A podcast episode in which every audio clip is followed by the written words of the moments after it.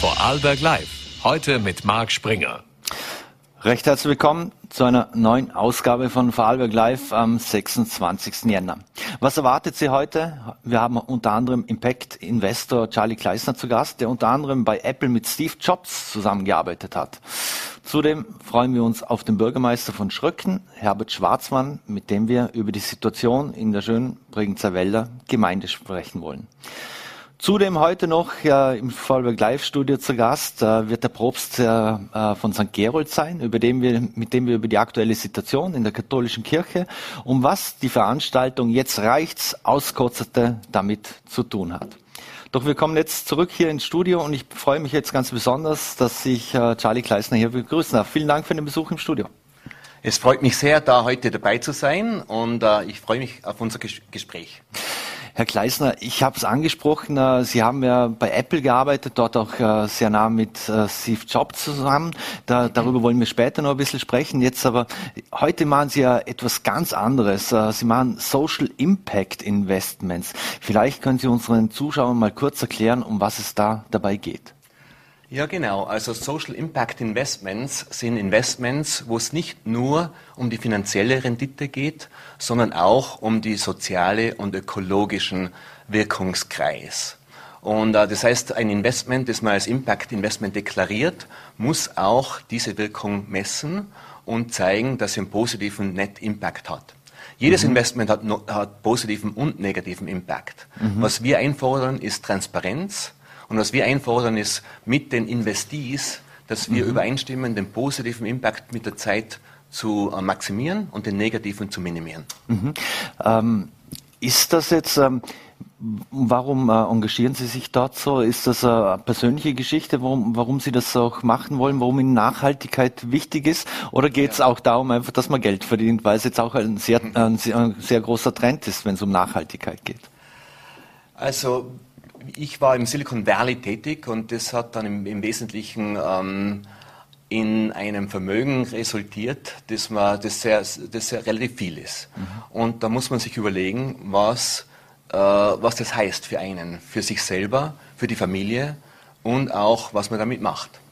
Mhm. Und oft ist es ja so, wenn man äh, so ein Vermögen relativ schnell bekommt, und man ist dann nicht auf derselben Schiene mit der Frau oder mit, mit der Familie, dass dann die Ehen und die Partnerschaften auch auseinanderbrechen. Mhm. Und ähm, glücklicherweise war es bei uns, bei meiner Frau Lisa und mir, so in den Anfang 2000er Jahren, dass wir uns überlegt haben, äh, wofür, ist das, wofür wollen wir das Vermögen benutzen. Mhm. Und uns war beiden klar, dass Vermögen mit Verantwortung verbunden ist. Mhm. Und zwar mit Verantwortung nicht nur für sich selber, sondern für die Gesellschaft, für, für den Planeten und für die Menschheit. Mhm. Und das hat man damals noch nicht Impact Investing genannt. Wir haben nur gesagt, wir wollen das. Wir können nicht einfach nur für uns investieren und nur maximieren den Profit.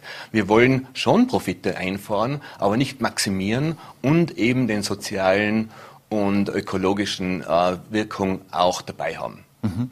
Vor welchen großen Herausforderungen stehen wir aus Ihrer Sicht und wie müssen wir die angehen? Die größte Herausforderung ist, wie fast 10 Milliarden Menschen auf einem Planeten mit limitierten Ressourcen ein glückliches und zufriedenes Leben führen können. Mhm. Und äh, mir wäre es wirklich wichtig, und so ist es vielen anderen auch, dass wir die großen systemischen Probleme unserer Zeit, wie die Klimaveränderung, die soziale Ungerechtigkeit, die Ungleichheit, hinter uns lassen. Mhm. Und es wird, äh, es wird also schon sehr eng momentan, wenn wir uns, wenn wir unser Verhalten und uns, unsere Systeme nicht ändern und nicht anpassen, so dass das Finanzsystem nicht nur für sich selbst arbeitet, sondern für die Menschen und für, die, für den Planeten. Mhm. Ist jetzt die richtige Zeit, weiß, wir haben Corona-Pandemie und, und so weiter, ja. aber es hat ja in den vergangenen Jahrzehnten auch immer wieder Lippenbekenntnisse gegeben, dass man das so machen will und dass man sich für die Umwelt einsetzen will. Jetzt hatten wir die letzten Jahre eine riesige Fridays for Future Bewegung. Äh, es ist auch viel mehr in der breiten Öffentlichkeit angekommen, vermutlich nicht nur gefühlt. Äh, ist es so, dass jetzt der Zeitpunkt ist, wo wir dann an diesem Tipping Point auch stehen, mhm. dass wir das auch wirklich schaffen? Äh, zwei Gedanken zu dem Thema. Eines ist, ähm, wir sind sehr wohl momentan in einer Zeit des Greenwashing. Das mhm. heißt, die Impact-Schiene ist so populär geworden, dass alle drauf aufsteigen, ganz gleich wie tief der Impact ist, ob es mhm. positiv oder negativ ist. Mhm. Jeder deklariert, sie machen Impact und man muss aber schon genauer hinschauen, um zu sehen, ob das auch stimmt. Mhm. Das heißt, ähm, der, der Zug von, ähm, das heißt ES, ESG-Kriterien für mhm. Environmental, Social and Governance, mhm. wo jede Großbank auch mitmacht, die sind eigentlich eher seichtere Impact-Investitionen, mhm. wo man nicht das Argument machen kann, wenn man in solche Produkte investiert, dass man damit einen Einfluss hat auf die großen systemischen Probleme der Ungleichheit, mhm. der sozialen Ungerechtigkeit und Klima. Mhm. Das heißt, die richtigen, die tieferen Impact-Investoren, und wir zählen uns da dazu, mhm. wir gehen tiefer in thematische Investitionen, wo wir eben sagen, wir wollen in die Zukunft investieren, in die zukünftigen mhm. äh, Unternehmen, die praktisch nachhaltig operieren, und zwar vom vom Businessmodell her, nicht als ein Zusatz, wo man sagt, okay, mein Business ist im, im Prinzip äh, äh, äh, dirty Business sozusagen, mhm. nicht? Und wir, wir, wir, wir machen da ein bisschen grün dazu. In sowas könnten wir auch nicht investieren. Mhm. Aber sehr viele äh, machen das und ich, ich, ich kenne ich, ich kenne auch einige Produkte, sagen wir, Nehmen wir an, für uns ist auch die, die Werte, die wir vorleben wollen, mhm. sind auch wichtig in unseren Investitionen. Und diese Werte beinhalten auch Nachhaltigkeit. Und sie, und sie beinhalten, dass wir nicht wissentlich die Waffenindustrie unterstützen wollen. Mhm. Sie beinhalten, dass wir nicht wissentlich alte Kohlenkraftwerke unterstützen wollen. Mhm. Das heißt, wenn man Werte hat, dann muss man, glaube ich, hat man die Verantwortung auch mit seinem Geld, diese Werte zu realisieren.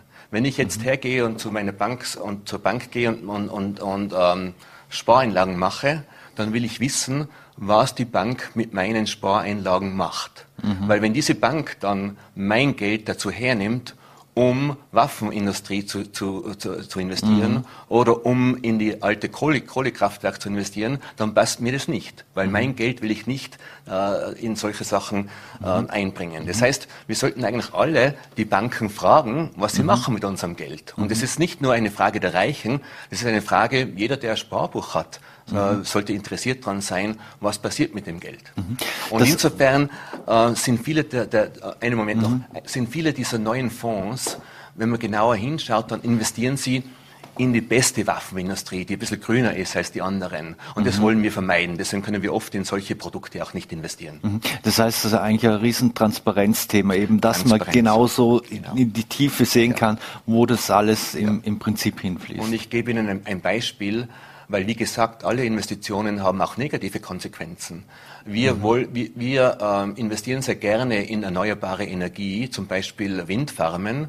Und Windfarmen äh, muss man auch aufpassen. Also da gibt's äh, Collateral Damage mit Vögeln und mit, äh, mhm. äh, mit äh, Fledermäusen und so weiter. Mhm.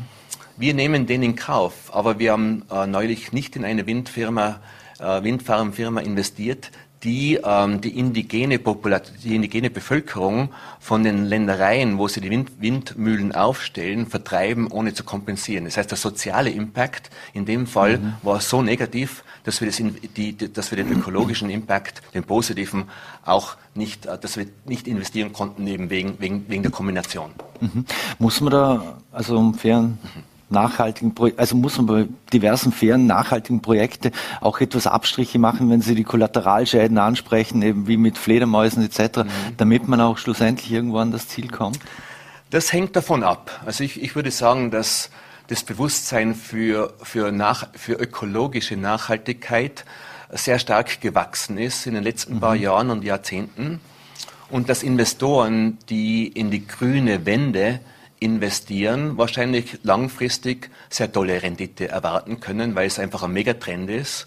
Und mhm. wenn man auf den Megatrend aufspringt und der Megatrend internalisiert wird in die Märkte, was ich mhm. erwarte, mhm. dann kann man damit auch sehr gute Rendite erzielen. Mhm. Im sozialen Bereich stimmt, stimmen die Märkte nicht mit unserer Meinung überein, dass die soziale Ungerechtigkeit auch ähm, bewältigt werden muss, um für die 10 Milliarden Leute mhm. auf dem Planeten ein glückliches äh, und erfülltes Leben zu haben. Mhm. Und wenn man also in, in, die sozialen Strukturen und, und in, in die Ärmsten der Ärmsten investiert, da gibt es ja keinen Markt. Das heißt, es gibt keine marktüblichen Rendite. Und da muss man dann auch Abstriche machen in den Investitionen in Bezug auf die Erwartungen vom finanziellen Renditen. Mhm. Und wir, wir machen alles. Wir machen praktisch von, Leute würden sagen, subventioniertes Kapital mhm. bis zum ökologischen, wo wir auch äh, tolle Rendite einfahren mhm. und alles dazwischen auch. Ein, ein Portfolio mhm sollte auch eine gewisse Streuung haben, aber nicht nur über die Anlageklassen, mhm. sondern auch über die Impact-Themen. Mhm. Ein Thema, das bei uns immer sehr emotional diskutiert wird, ist das Thema Wasser zum Beispiel. Jetzt wissen wir, es gibt äh, viele Großkonzerne, die, die sichern sich weltweit äh, die Rechte an, an diversen Quellen etc. Ist das auch so ein Thema, das bei Ihnen aufpoppt? Ist ein großes Thema und vor allem mit den Großkonzernen. Also die tieferen Impact-Investoren würden argumentieren, dass wenn man in große äh, öffentlich gehandelte Firmen investiert, dass man damit eigentlich keinen Impact hat. Weil äh, wenn man sich ein paar Aktien kauft äh, und dann drauf sitzen bleibt und dann später wieder verkauft, dann ist äh, die, die, die Transaktion, dass man Aktien besitzt, hat nichts mhm. zu tun mit dem Impact vom, von Coca-Cola oder sonst jemanden, nicht? Mhm. Man kann aber ähm, aktiver Shareholder sein und praktisch seine Shares äh, bei äh, wenn es darum geht, ähm, abzustimmen, ob die Firma den Kurs ändern soll in Bezug auf Nachhaltigkeit. Und wenn man das dann mitstimmt, dann kann man sehr wohl sagen, okay, meine Stimme hat gezählt in diesem Zusammenhang. Mhm. Und, äh, und sagen wir, die, die, die riesigen großen Firmen, die sind, die sind nicht accountable zu, zur Gesellschaft und was mhm. sie machen. Äh, man hat es gesehen bei Nike zum Beispiel. Mhm. Also die sind, wie, wie, wie, die, wie die Kunden von Nike herausgefunden haben, dass ihre Schuhe, Tennisschuhe, für die sie 150 Dollar zahlen, mhm. mit, äh, mit Sklavereiarbeit äh, gemacht worden sind, mhm. dann haben sie revoltiert. Und das ist dann ein Marktschaden, äh, der ist nicht auf dem, äh, der, gesetzlich sind sie nicht dazu verpflichtet, die, die sind nur dazu, dazu verpflichtet, die Einlagen zu halten vom Land, wo sie arbeiten. Mhm. Aber aber vom ethischen her sehr wohl. Und man sieht das in den ganzen Lieferketten jetzt auch von den Großkonzernen. Und wenn ein Großkonzern wie zum Beispiel äh, L'Oreal äh, wenn man da herausfinden würde, dass die Wasser benutzen für ihre äh, Artikel, das eigentlich äh, die Armen benutzen müssten, um Trinkwasser zu haben, obwohl sie äh, legal nicht dafür verantwortlich sind, würde, glaube ich, der Markt schon sagen, ah, das ist, das, so soll man nicht wirtschaften. Und mhm. da kommt also praktisch die legale, die, die legale, ähm, äh, die, das, das Regulative zusammen mit der Reputation sozusagen. Und, und das Risiko, das wird jetzt schon auch debattiert, aber hint, oft hinter geschlossenen Türen. Mhm. Und wir, wir Impact-Investoren würden das gerne mit der Industrie diskutieren und sagen, schaut, wir wollen gern mit der mit, mit, mit den Top-Industriebetrieben äh, zusammenarbeiten, um die mehr auf Impact umzupolen. Aber solange mhm. die nicht transparent sind, so wie Sie das gesagt haben vorher, können wir nicht mit ihnen arbeiten. Mhm. Wir haben äh, Pandemie, äh, weltweite Pandemie. Wie sehr hat Corona Ihre Arbeit und äh, Ihre Investitionen im Prinzip auch äh, verändert? Sehr. Ähm, und zwar gibt es Gelegenheiten und auch ähm, Challenges, also, also Schwierigkeiten. Ähm, und vor, vor, allem, also wir arbeiten ja auf allen Kontinenten und wir haben auch mhm. Impact-Acceleratoren aufgebaut, die so wie eine kleine Business School äh, Schule sind mhm. für Impact-Unternehmerinnen und Unternehmer. Einen davon in Wien, jetzt ich, baue ich einen auf mit äh, Impact Hub Tirol in, in Innsbruck für Westösterreich. Mhm. Und, äh, und dort haben wir unser Portfolio von Unternehmerinnen und wir haben uns zusammengesetzt mit allen und als erstes geschaut, ist Ihr Business noch auf, auf soliden Beinen oder ist es so, schwierig mhm. zum Weiterfahren, dass wir, dass wir Triage machen müssen? Mhm. Also zum Beispiel ein Event-Business, das, das darauf aufzieht, dass man die Leute zusammenbringt, da hat man sofort umschalten müssen auf Online und so weiter. Und mhm. wenn man das nicht geschafft hat, dann haben die ganzen Subventionen nichts mehr genutzt. Das Zweite, was wir äh, nachgeschaut haben mit allen Unternehmen in unserem Portfolio, ist, was sind die Gelegenheiten, praktisch die Pandemie auszunutzen, um, äh, sagen wir, die Digitalisierung voranzutreiben zum Beispiel und damit mehr Kunden zu akquirieren oder was immer für Vorteile man haben will. Und mhm. das Dritte ist, dass wir die, die Unternehmen, die dann also praktisch auf soliden Beinen gestanden sind, auch gefragt haben, ob sie anderen helfen können, die nicht so weit sind. Ja, praktisch mhm. die, das Ökosystem von, ähm, von Impact mit aufzubauen. Mhm. Das wäre praktisch auf der, auf der äh, auf der lokalen Ebene, regionalen Ebene, wo wir mit Unternehmerinnen zusammenarbeiten, die regional nachhaltiger wirtschaften. Mhm. Globaler gesehen ähm, hat die, die, Digitalisierung natürlich, ich bin Ingenieur und mhm. Techniker und äh, interessiere mich sehr, sehr für die modernen Technologien wie ähm, Artificial Intelligence, also künstliche Intelligenz mhm. oder Blockchain und mhm. solche Sachen. Und da gibt's jetzt, habe ich in einiges investiert, wo wir, wo wir praktisch die nächste Welle von, ähm, von, von, von Impact Tokens kreieren, so wie Cryptocurrencies, aber mhm. für positiven Impact. Mhm. In Krypto könnten wir nie investieren, weil es reine Spekulation ist. Ja. Mhm. Es hat nichts zu tun mit der realen Wirtschaft. Und Impact-Investoren wollen was zu tun haben mit der realen Wirtschaft, nicht nur eben Spekulation. Außerdem mhm verbraten sie zu viel Energie. Und mhm. so, in sowas könnten wir auch nicht investieren, genauso wie wir nicht investieren könnten in Kohlekraftwerke. Aber wenn man den positiven Impact digitalisiert und ein Token draus macht, dann kann man mhm. auch einen Markt darüber legen. Und die Dekarbonisierung von der Wirtschaft ist eine großartige Gelegenheit, solche Tokens aufzulegen und dann einen Markt zu kreieren und dann auch mehr Leute teilnehmen zu lassen, auch die mhm. Demokratisierung von dem und, die, und von, von Shareholder zu Stakeholder zu kommen, sind Themen, die jetzt reif sind, um, ähm, um, um, zu investieren und hoffentlich werden sie auch erfolgreich dann. Mhm. Ist es bei uh, Social Impact Investment so, ist das nur etwas für, für Menschen, die ja Vermögen haben, die, äh, die, die sich das äh, oftmals sagt man, naja, investiere nichts, was da wehtut, wenn es weg ist, also zumindest bei Aktien oder, oder ähnlichem. Ähm, wie ist das bei, bei, Social Impact Investments? Ist das auch etwas für, für kleinere Sparer? Weil auf dem Sparbuch gibt es ja nichts mehr. Es ist, es ist jetzt. Es war früher nicht so. Früher war es, also wir, wie wir angefangen haben, hat es relativ wenige äh, Gelegenheiten äh, gegeben für Kleininvestoren da mit, mitzumachen. Mhm. Und jetzt gibt es mehrere Gelegenheiten. Zum Beispiel habe ich schon angesprochen, überhaupt mit der Bank zu reden, um zu sehen, was sie mit, dem, mit, mit der Spareinlage oder mit dem Kontogeld mhm. macht. Ja, und da kann sich jeder einbringen. Und ich glaube, wenn jeder nachfragt bei der Bank, wenn alle Kunden nachfragen würden, was macht sie mit meinem Geld, dann würden die auch rea reagieren. Ja, weil dann mhm. müssen sie reagieren und müssen zumindest Transparenz einschalten.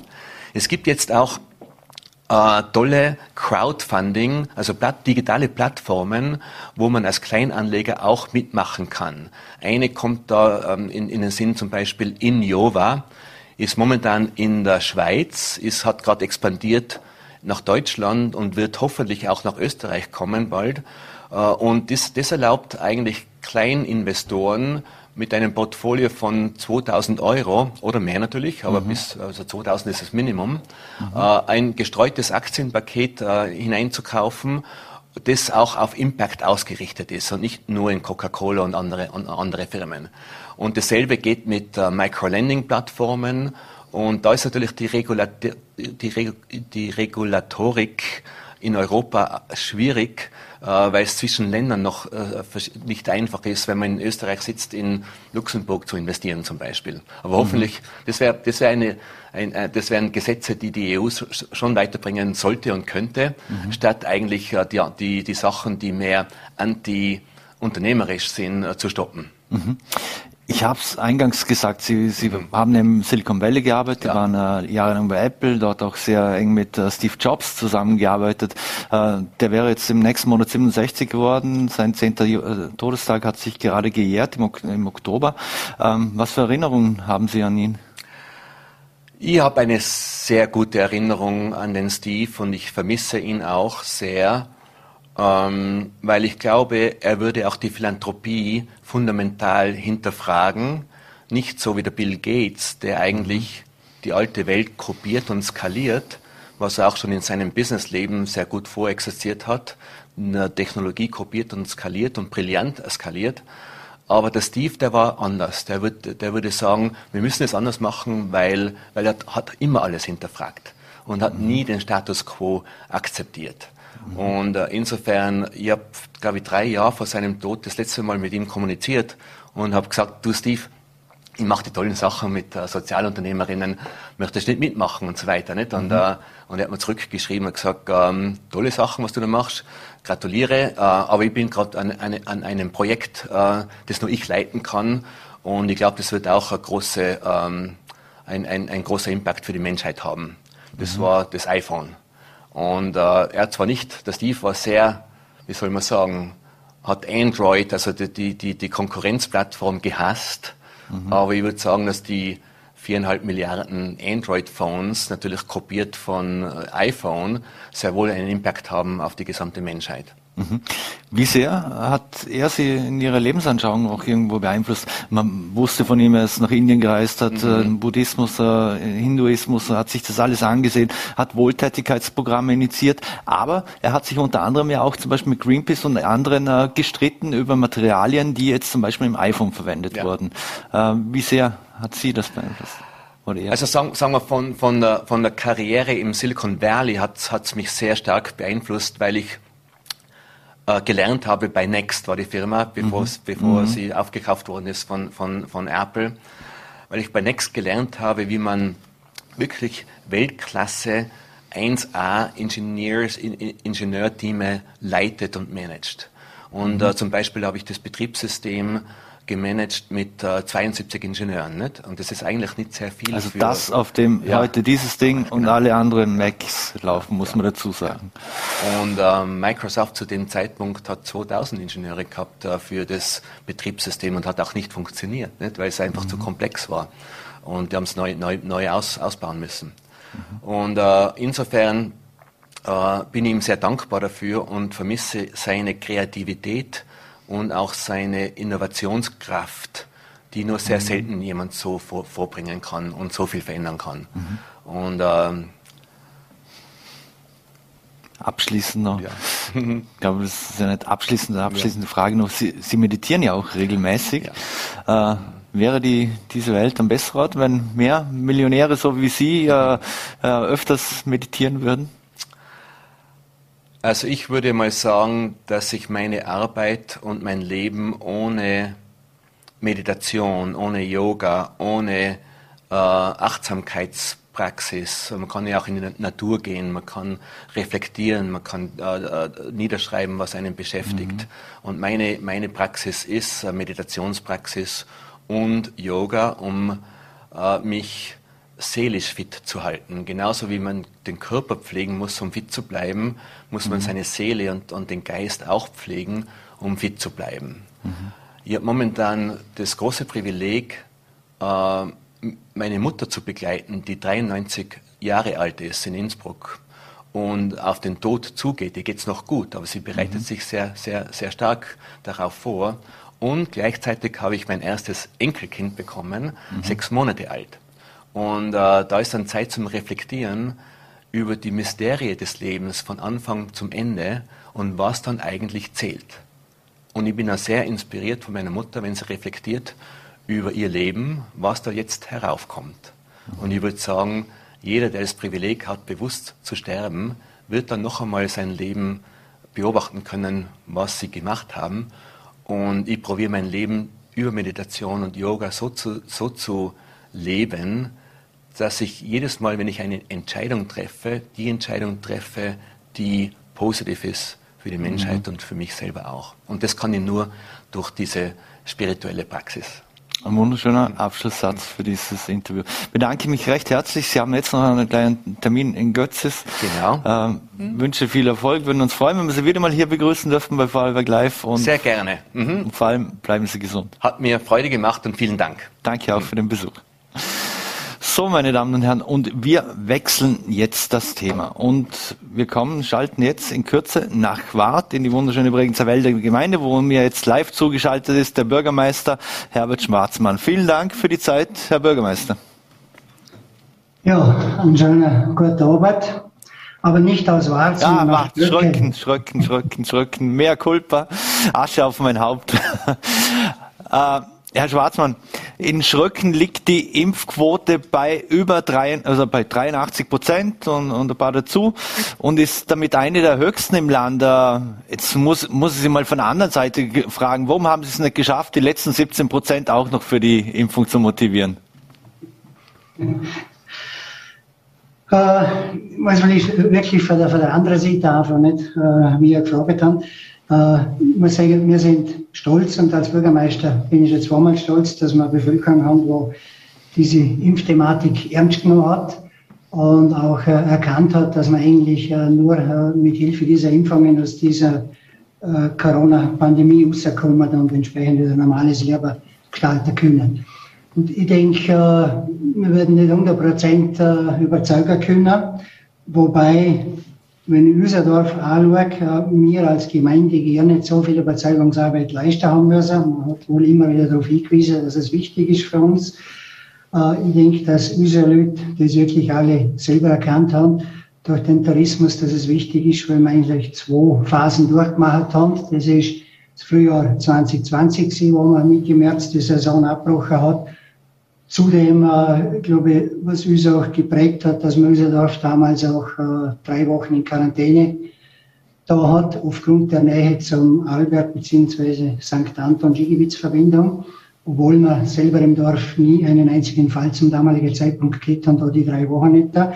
Aber ich glaube, das hat auch die Leute ein bisschen prägt und dann natürlich den letzten Winter, wo wir überhaupt keine Tourismus-Saison gehabt haben, wo alles komplett auf Null aber gefahren ist, und wir haben sehr, sehr viele kleine Vermieter auch und ich glaube, das haben sie dann schon somit äh, entsprechend äh, erkannt, dass es eigentlich nur mit Impfung geht. Und auf der anderen Seite kann ich natürlich nicht reingehen und der Gäste Wohnungen, Zimmervermieter und sie kontrollieren, wenn sie anreisen. Als Vermieter stand ich da und, und, und bin selber nicht äh, im gleichen Boot drin. Also irgendwie passt das nicht ganz zusammen, kann ich dem Gast auch nicht äh, klar machen.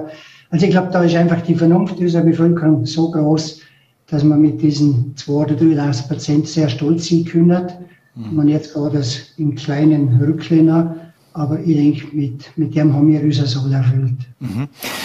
Sie haben sich damit ja auch für die Impflotterie qualifiziert. Äh, wie viel Geld könnte denn der, die Impflotterie für Ihre Gemeinde da bringen? Ja, momentan legen wir irgendwo einen Betrag für, das der Kassier richtig ausgerechnet hat, ich glaube irgendwo bei 2000 Euro. Haben oder nicht haben, oder? Haben oder nicht haben. Ich meine, wir nehmen das gern. Ich habe schon gesagt, wir werden das Geld also verwenden für unsere Schule und Kindergarten zum entsprechende Mittel anschaffen, weil unser Budget ist natürlich auch nicht so, so, so dick. Und mhm nehmen wir natürlich gern mit, wenn man dann die 85 Prozent unscharf versorgt hat, dann geht der Betrag ja noch einmal auf, dann nehmen wir das auch mit. Aber ich denke, wir können schon stolz sein, dass wir über 80 Prozent Liga dann entsprechend eine gute Durchimpfungsrate haben. Mhm. Jetzt, Sie haben es eh schon angedeutet, also der Winter war ja auch wieder kein normaler, ohne für Ihre Gemeinde. Was hat das äh, für Ihre Gemeinde bedeutet? Kurz vor, vor Weihnachten Lockdown, dann doch wieder auf und dann äh, Lockdown für Ungeimpfte und so weiter. Reisebeschränkungen, äh, was hat das für Auswirkungen gehabt auf Schröcken? Ja, Auswirkungen jetzt einmal zuerst von, von der Betriebe her gesehen, ja wir äh, sind natürlich lange, wie soll ich sagen, auf, auf Nadel geguckt, äh, bis man gewusst hat, dass es überhaupt losgeht. Das ist ja Ziel lang alter Schwebe dass man nicht gewusst hat, wenn wir starten können. Und für die Betriebe war es natürlich insofern sehr schwierig, weil es geht natürlich um die Bediensteten, um die Angestellten. Die haben alle gewartet. Hätte man das noch einmal weiter rausschieben müssen oder wäre wie nicht ein Jahr auch zu gewesen, ich glaube, dann wäre das Personalproblem noch ein größeres geworden, als wie es so ist, ist im Tourismus.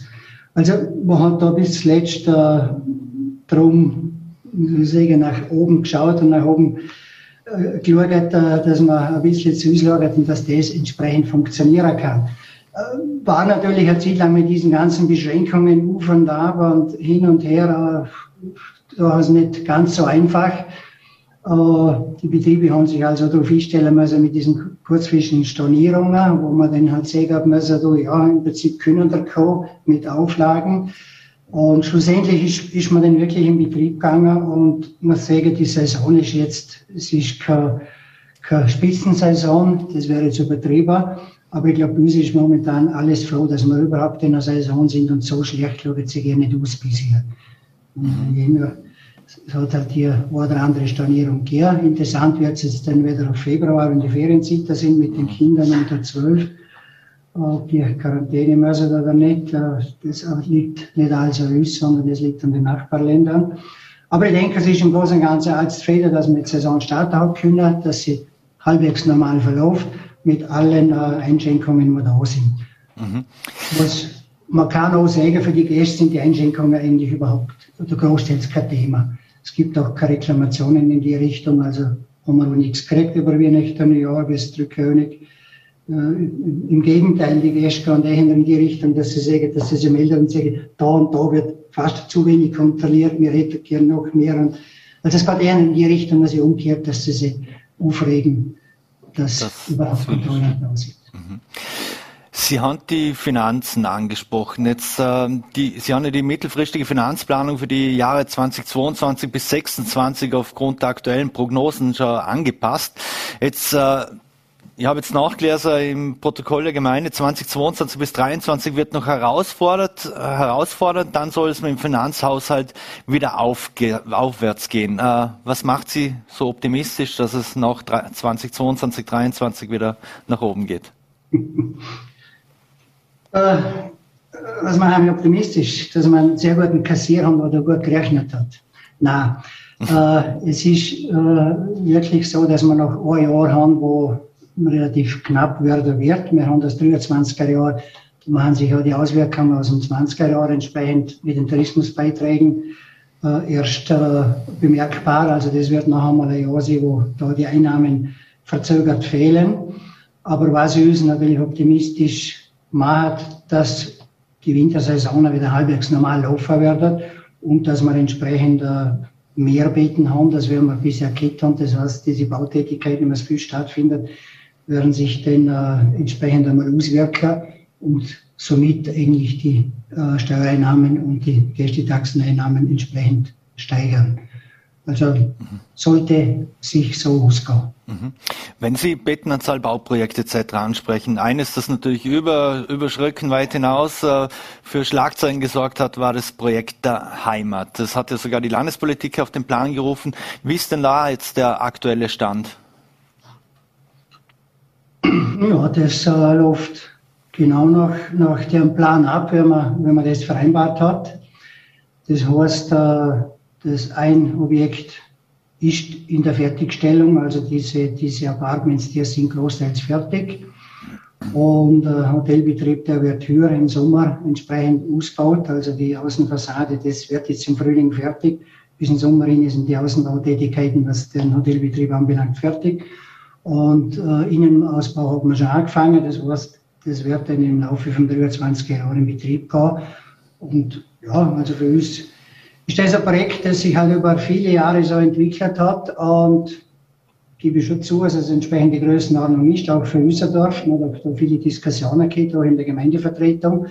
Aber es sind sämtliche Beschlüsse, was das anbelangt, sind bei allem immer einstimmig und, man hat aus, aus unserer Sicht das Bestmögliche da, dass man da ein Projekt haben, wo dem Dorf entsprechend hilft.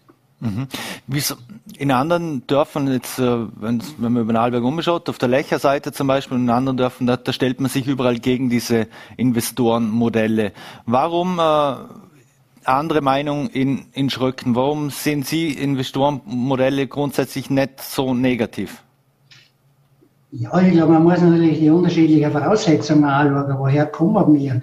Ich meine, wenn ich, wenn ich Lärcher anschaue, ich meine, die haben natürlich ihre Geschichten über Jahrzehnte bereits aufgebaut und die haben mit den Investoren ganz andere Problematik als wir. Äh, bei uns hat sich über Jahrzehnte überhaupt nichts da. Das heißt, es wurde nichts investiert, es sind keine Betten dazu gekommen. Im Gegenteil, äh, die Gewerbebetriebe, was wir kennt haben im touristischen Bereich, äh, Gastronomie, Hotellerie, die sind, äh, oder sind einige äh, finanziell in die Schieflage geraten, so dass sie zu haben müssen oder dass, dass Versteigerungen gelaufen sind. Und mit diesem Hintergrund hat unsere Gemeinde äh, im, im REC 2010 und 2011 beschlossen, dass man entsprechend der Betenzubau braucht. 16 bis 1800 Betten statt dort und dass man zum Anreiz im Prinzip auch diese Investorenschicht natürlich weiterlaufen lässt, einfach zum äh, diesen Impuls im Dorf zu gehen, dass wir weiterkommen, dass wir diesen Bettenzubau äh, meine, das wird in Zukunft, das natürlich auch bei uns ein Thema, aber wir müssen zu dem keinen Baustopp machen, wie es andere Gemeinden haben, weil wir keine äh, Grundstücke auf Vorratswidmung haben. Das heißt, uns wird jedes Projekt als einzelnes bewertet, angeschaut dann, und, und dann kommt es zu einer Umwidmung, wenn das passt. Also wir haben da keine Vorratswidmung, wo jetzt einfach ein Investor kaufen kann und sagen, für das Grundstück kaufe und da mache ich jetzt was. So einfach geht das nicht, weil wir eben diese Widmungen nicht haben. Mhm. Bei, bei, diesen Investorenmodellen äh, gibt es eigentlich mehr Anfragen dann äh, aus dem äh, Ausland oder, oder gibt es auch viele Anfragen aus Vorarlberg selbst? Äh, wissen Sie da etwas dazu? Die Wohnungen selber, wo man ja. derzeit am Verkauf ist, ja. Ja, es ist sowohl als auch. Also sind das Vorarlberger und, und aus Deutschland, also aus der Schweiz, also aus allen Regionen. Also sind da genauso aus Vorarlberg sind da Anfragen da, soweit ich weiß, aber im Detail kann ich, oder weiß es jetzt auch nicht auswendig. Mhm. Aber wie gesagt, das sind also genauso Vorarlberger darunter. Das ist also nicht alles in ausländischer Hand, unter Anführungszeichen. Mhm. Der Obmann der Regionalentwicklungsgemeinschaft Bregenzer Wald hat ja gesagt, wir machen uns Sorgen, dass die Eigenheit und der Charakter des Bregenzer Waldes verloren gehen könnten. Können Sie diese Sorge nicht teilen, ob der sehr großen Bautätigkeit doch auch bei Ihnen, dass, dass das irgendwo nachvollziehbar ist auch? Ich kann es mitunter verstehen, dass der oder der andere vielleicht ein bisschen Sorgen kriegt oder ein Buch kriegt. Ich äh, aus Schöckner Sicht sehen nicht so. Wir haben eigentlich äh, über drei Jahrzehnte darum gekämpft, dass wir entsprechende Entwicklung äh, kriegen im Dorf und die ist jetzt da. Wobei ich denke, das große Problem nach außen ist das, dass unsere Entwicklung mit diesen Bautätigkeiten in sieben bis acht Jahren stattgefunden hat und andere Gemeinden haben halt 20, 25 Jahre Zeit gehabt, um sich entwickeln. Ich glaube, das ist schon ein bisschen ein Mitthema. Aber ich, ich habe jetzt aus unserer Sicht keine große Bedenken, dass sich da der Gesamtcharakter ändern wird. Mhm. Also das wird unser Dorf, und das ist auch festgeschrieben, soll bleiben von, von der Mentalität her, von dem, was wir bisher gesehen sind und, und soll, will nicht in irgendeine andere Richtung äh, Strukturen aufbauen oder sich als etwas anderes ausgehen, als wir einfach sind. Wir sind Schlöckner, wir sind ein Walzertmann und jetzt halt ein, ein größeres Projekt äh, zugegebenermaßen, aber das soll unser Charakter schlussendlich nicht ändern. Also zu dem stammen wir auch. Also muss keine Sorgen haben, dass äh, Schröcken das neue Ischgl wird, nur ohne Corona-Spreader Bar jetzt natürlich. Also weil das natürlich in der Medien dieser Hand, da habe ich was kurz lächeln müssen, wer auf solche Ideen kommt, weiß ich nicht. Äh, wenn man unsere Region kennt, war es bisher schon so, dass wir mit, mit, mit solchen Dörfern überhaupt nichts am Hut gehabt haben. Wir haben da diese Apelsin äh, nie forciert. Es gibt auch da Beschlüsse, was Hütten und so weiter im Skigebiet äh, anbelangt, wie groß es die sie dürfen, dann, dass man auch nur eine gewisse Anzahl will. Also das ist als fernab und im Dorf so und so. Da haben wir überhaupt nicht die Struktur dazu, zum entferntest in die Richtung zu kommen, als wenn man äh, das Dorf, wo man da angesprochen hat. Also. Mhm. Abschließend, es hat ja auch mehrere kleinere Projekte gegeben, zum Beispiel die, die Somberger Parts. Ähm, wie ist denn da der, der, Stand der Dinge? Ist da auch alles äh, reibungslos gelaufen und, und im, in, im, Entstehen und Werden, so wie Sie sich das so als äh, Gemeindeoberhaupt vorgestellt haben? Also meine Projekte, die in Betrieb gegangen sind, sind wir somit zufrieden und es sind äh, auch Apartments, das wissen wir ja und wird unter Gemeindeseite so regelmäßig so eine Art äh, interne Kontrolle machen, ob die Vermietungszahlen und so weiter stimmt. Also das, das passt bisher, da können wir also bisher überhaupt nichts Negatives sagen. Das heißt, das ist eigentlich alles in dem Bereich, wie man das vereinbart hat.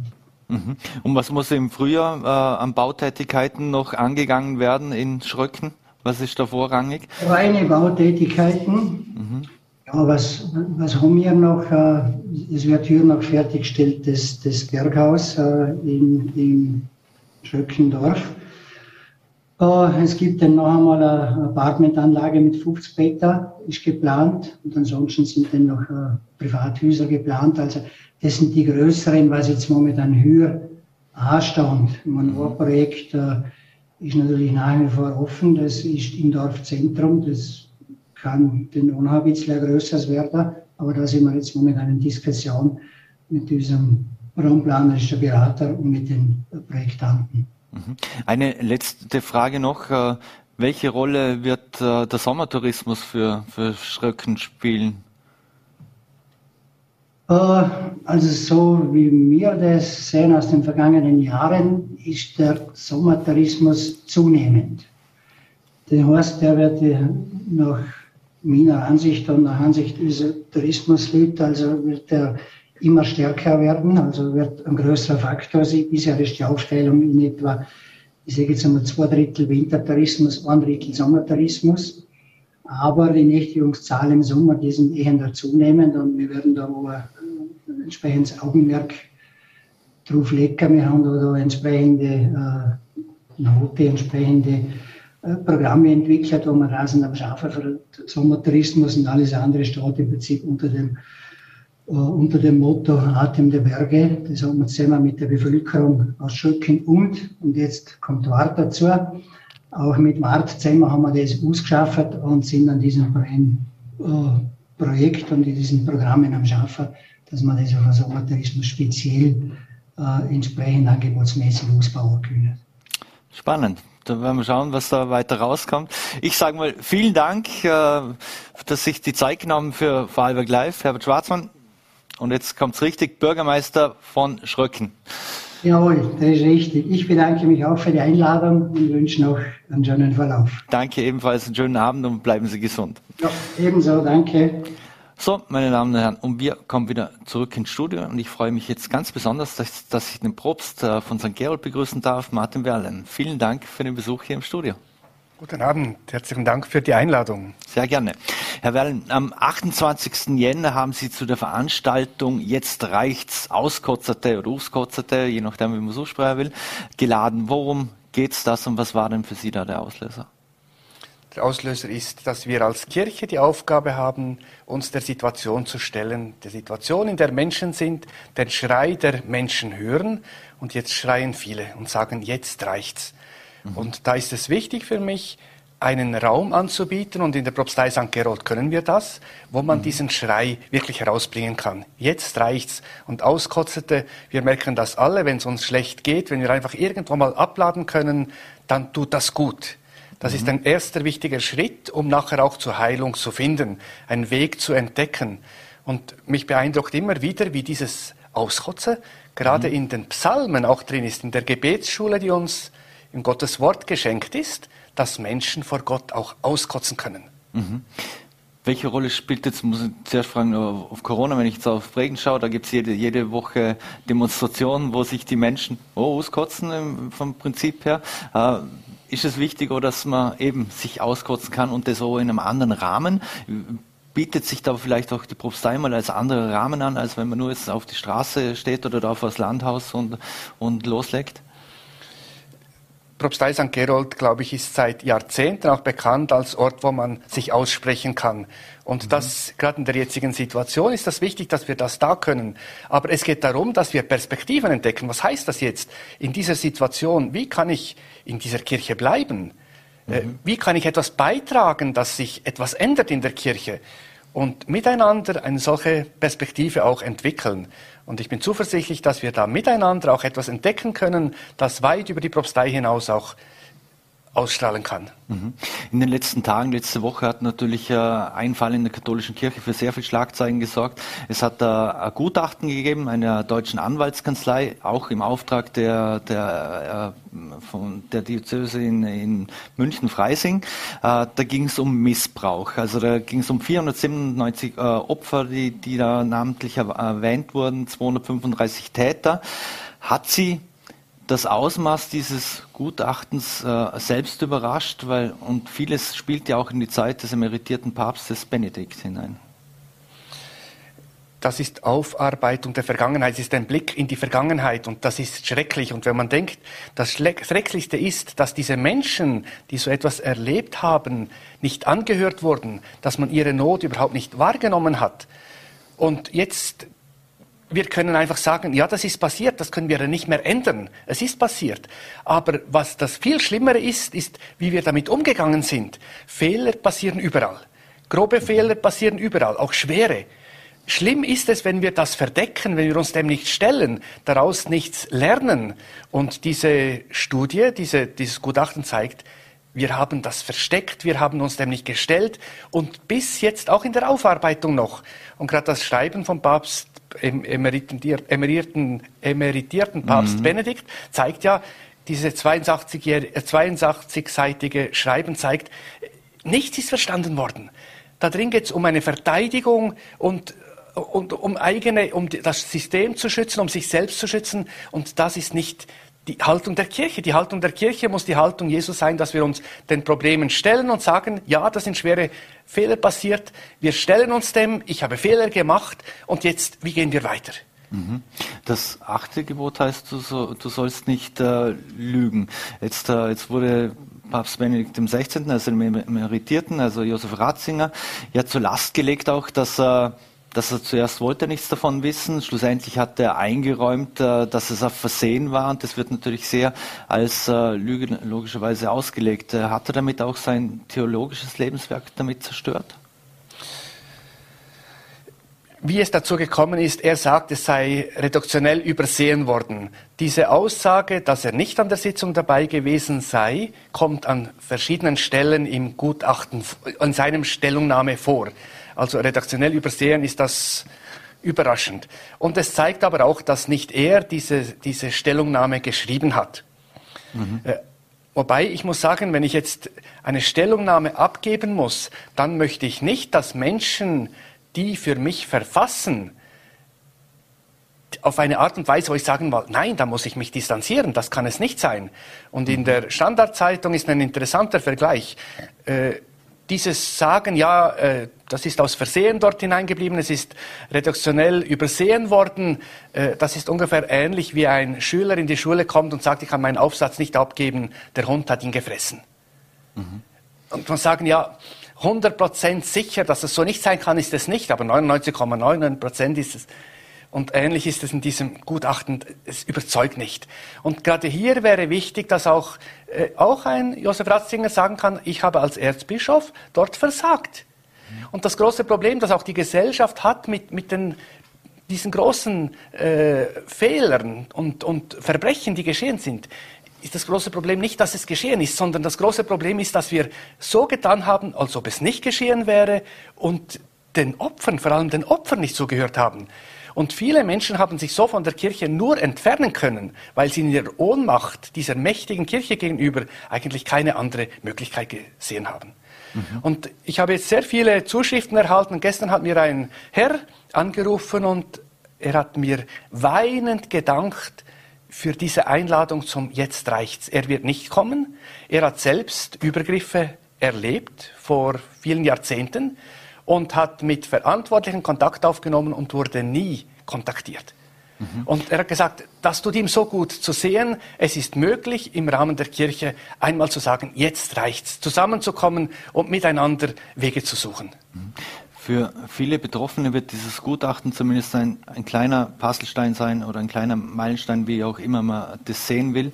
Äh, müsste die Kirche jetzt auch, äh, abgesehen von äh, monetären Entscheidungen, auch äh, diverse geschützte Räume einrichten und, äh, und Ombudsstellen anbieten, wo sich Menschen dann äh, im geschützten Raum melden können?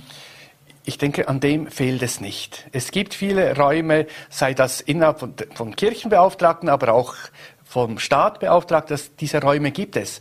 Aber solange bei uns, gerade in der Leitung einer Kirche, das Bewusstsein nicht da ist, aber nicht nur bei der Leitung, sondern auch tief unten, also durch mhm. alle, durch alle Gruppen hindurch ist das teilweise dieses Bewusstsein noch nicht da. Ich habe auch äh, E-Mails bekommen, zum Beispiel jemand, der mir schreibt, äh, das, was Papst Benedikt mache, sei ein Fehler und wir alle machen Fehler und man dürfe nicht so urteilen muss sagen, das ist nicht das Problem, dass er Fehler gemacht hat. Jeder Mensch macht Fehler. Das Problem ist, dass wir uns dem nicht stellen. Und was heißt das für die Opfer, wenn wir sagen, ja, alle machen Fehler?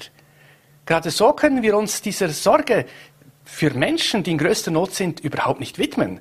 Mhm. Also wir beschäftigen uns dann mit uns selbst, wir kreisen um uns selbst, wir sorgen dafür, dass die Kirche in gutem Licht dasteht und das ist nicht unsere Aufgabe. Unsere Aufgabe als Kirche ist, bei den Menschen zu sein. Und wo wir da versagt haben, müssen wir sagen, es tut mir leid, ich habe versagt. Mhm. Wird da grundsätzlich viele, also viele der Beschuldigten schweigen ja. Sie stehen hier, äh, reden ganz offen darüber. Äh, wird zu wenig Klartext in der katholischen Kirche gesprochen oder nur hinter verschlossenen Türen? Ich denke, es ist eine Frage nicht vom viel sprechen oder wenig sprechen, sondern erfahren, wo das Problem ist. Und ich merke, viele auch in obersten Führungsetagen haben noch nicht realisiert, wo das Problem ist. Das Problem mhm. heute ist nicht, dass etwas passiert ist 1960, sondern wenn wir uns dem nicht stellen. Und es gibt, es gibt immer noch dieses, dieses Unverständnis, dass man das gar nicht realisiert. Und dieses Gutachten, ich denke, das, das kann helfen, einfach die Augen zu öffnen. Oder jetzt das Verhalten auch von Papst Benedikt gibt, gibt uns eine Ahnung, wo das Problem ist. Oder Jetzt, der Vatikan hat heute Stellung genommen, der, der Chefredakteur von Vatican mhm. News, mhm. und er probiert dann alles darzulegen, was Ratzinger als äh, Präfekt der Glaubenskongregation und dann als Papst Benedikt getan hat, um da vorwärts zu kommen. Mhm. Das stimmt alles. Aber das alles wird eigentlich zunichte gemacht, wenn ich sage, äh, ich, äh, diese Fehler habe ich nicht gemacht oder darüber wollen wir nicht mehr sprechen. Mhm. Gerade indem ich das sage, ja, ich habe dort in den Jahren, äh, in den 80er Jahren versagt, macht ja das andere glaubwürdig. Aber mhm. solange ich das äh, abstreite und so, dann stehe ich mir selber und der Botschaft, die ich eigentlich verkünden möchte, im Weg.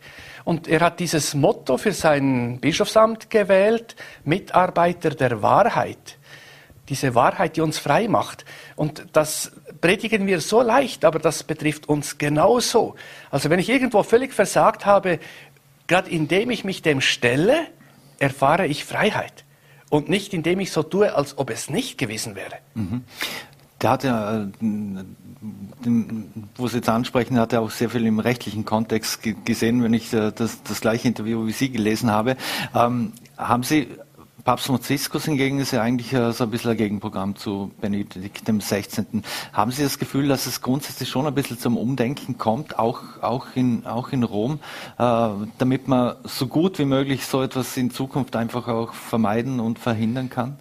Das hoffe ich. Und ich denke, es sind sehr viele Menschen realisieren das, auch Führungsleute realisieren das, aber wir müssen versuchen, alle mitzunehmen in diesen Prozess.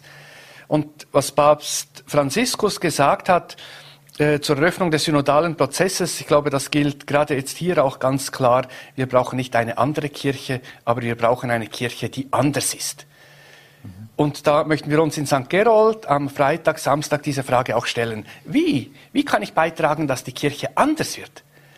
Und für mich ist klar, ich möchte aus dieser Kirche nicht austreten, weil das Zentrum dieser Kirche ist nicht ein Papst. Ich bin nicht wegen einem Papst in der Kirche und werde auch mhm. nicht wegen einem Papst oder einem emeritierten Papst austreten. Ich bin wegen Jesus Christus in dieser Kirche mhm. und wegen den Menschen, die zu ihm gehören durch die Taufe. Aber darum fühle ich mich auch verantwortlich, mitverantwortlich. Wie können wir miteinander den Weg finden in eine Kirche, die anders ist? Mhm. Können Sie es nachvollziehen, dass, dass Menschen äh austreten aus der Kirche, gerade wegen so Fällen. Wir hatten das in Österreich auch schon mal mit dem Fall Groa und so. Äh, aber können Sie es verstehen, dass äh, Menschen sagen, ich äh, wende mich von der Kirche ab? Ich kann das verstehen. Aber ich möchte Sie ermutigen, diesen Schritt nicht zu tun, gerade damit die Kirche anders wird. Wenn wir die Kirche Leuten überlassen, die einfach alles so bleiben lassen wollen, wie es ist, das ist der Untergang der Kirche. Die Kirche ist nicht da, um, um zu bleiben und stark zu bleiben, sondern die Kirche ist da, um lebendig zu sein, um auf die Schwierigkeiten der Menschen einzugehen heute. Mhm. Ich habe einmal in einem Buch geschrieben, eine Kirche, in der alles klar ist, ist nicht katholisch. Und das müssen wir lernen. Kirche ist lebendig oder sie ist nicht. Kirche geht auf die Menschen zu oder sie ist nicht. Kirche nimmt die, die Sorgen und Freuden der Menschen ernst oder sie ist nicht. Mhm. Diese das ganze Gutachten etc. hat ja nicht nur in Deutschland, sondern weltweit für Schlagzeilen ge äh, gesorgt. Hält die Kirche das aus oder droht ähm, doch irgendwo ein Kollaps? Also die, die Kirche ist ein weltweites, eine weltweite mhm. Gemeinschaft und die Probleme, die wir haben, sind in anderen Gegenden nicht die Probleme, aber die Probleme, die wir haben, die betreffen eigentlich alle. Äh, ich denke jetzt gerade die Frage von sexuellen Übergriffen, die, die ist in anderen Kontinenten, anderen mhm. Ländern auch sehr stark da, aber in sehr vielen diesen Orten ist es noch gar nicht aufgebrochen, weil die, die Sexualität sehr tabuisiert ist oder weil die Kirche immer noch eine große Macht hat. Mhm. Und wenn wir jetzt, wo das Problem so auftritt und dann, wenn wir uns dem stellen, an dem arbeiten und daraus lernen, so können wir für die Kirche auf der ganzen Welt auch Pionierarbeit leisten und ermutigen, sich der Wahrheit zu stellen, um gerade so beizutragen, Kirche zu sein. Mhm. Jetzt hat es äh, mehr oder weniger fast zeitgleich hat's, äh, eine Initiative gegeben in Deutschland, die hieß äh, Wie Gott uns schuf. Da waren Priester, Ordensbrü Ordensbrüder, Gemeindereferenten und so weiter, die sich alle öffentlich geoutet haben ähm, und über ihre Erfahrungen berichtet haben. Wie sehen Sie solche Initiativen? Ich finde es sehr wichtig, weil gerade hier auch so etwas war, wo etwas nicht sein durfte, was man nicht haben wollte. Und, und alle wussten, dass das, dieses Phänomen der Homosexualität nicht einfach etwas ist, das mhm. irgendwo in einem kleinen Ecken ist, sondern auch in der Kirche gegenwärtig ist, weil mhm. es Menschen sind, die homosexuell sind. Mhm. Und ich finde es ganz mutig, dass Sie den, diesen Schritt jetzt gemacht haben, weil damit wird gerade der Wahrheit auch Platz gegeben. Äh, Wahrhaftigkeit, das ist eigentlich die Voraussetzung für Glaubwürdigkeit. Und mhm. darum ist das auch ein ganz wichtiger Punkt, gerade für die Kirche, dass wir ehrlich sein dürfen, um glaubwürdig zu sein. Mhm. Muss man, weil es ja auch gerade Bauarbeiten in St. Gerold gibt, muss man ab und zu alte Mauern einreißen und einfach etwas Neues entstehen lassen. Mhm. Wir hatten jetzt gerade, aber haben das Glück, einen Teil abreißen zu können. Mhm. Und das war für mich ein ganz wichtiger Teil der Propstei. Die wurde 1972 gebaut und es wurde so gebaut, als ob es barock wäre. Von außen, innen nicht, aber von außen. Mhm. Und als wir das abgerissen haben, haben einige gesagt, das darf man doch nicht und wie ist das erlaubt worden und so. Und dabei ist es von 1972 nicht gut gebaut und so getan, als ob es barock wäre von außen. Und ich habe den Eindruck, das ist ein Bild für die Kirche. Wir haben Dinge, die sich als alt präsentieren und das kann man nicht hinterfragen und dabei ist es nicht alt. Vieles, worunter wir leiden in der Kirche, ist aus dem 19. Jahrhundert, aus dem 20. Mhm. Jahrhundert und das, was Kirche ausmacht, ist viel grundlegender. Mhm. Und ich denke, es gerade, wenn wir etwas abreißen, wir reißen es nicht ab, damit nachher das nicht mehr da ist, sondern damit etwas Neues entstehen kann. Mhm. Am Freitag findet die Veranstaltung statt. Jetzt reicht es, ab 18.30 Uhr muss man sich äh, vorher online anmelden oder kann man einfach kommen? Man muss sich anmelden, weil es von den Bedingungen auch von der Corona-Situation sind.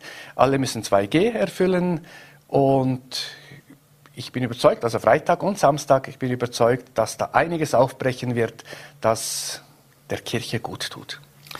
Professor Martin Werlen, vielen Dank für die offenen Worte hier bei Vorarlberg Live und den Besuch auch hier bei uns im Studio. Wir wünschen viel Erfolg und vor allem bleiben Sie gesund. Herzlichen Dank. Dank. So, meine Damen und Herren, und das war schon wieder mit Vorarlberg Live. Wir bedanken uns fürs Dabeisein, würden uns freuen, wenn Sie morgen wieder einschalten, 17 Uhr, VNT, Voller T oder Ländle TV. Wünsche Ihnen einen schönen guten Abend und vor allem bleiben Sie gesund.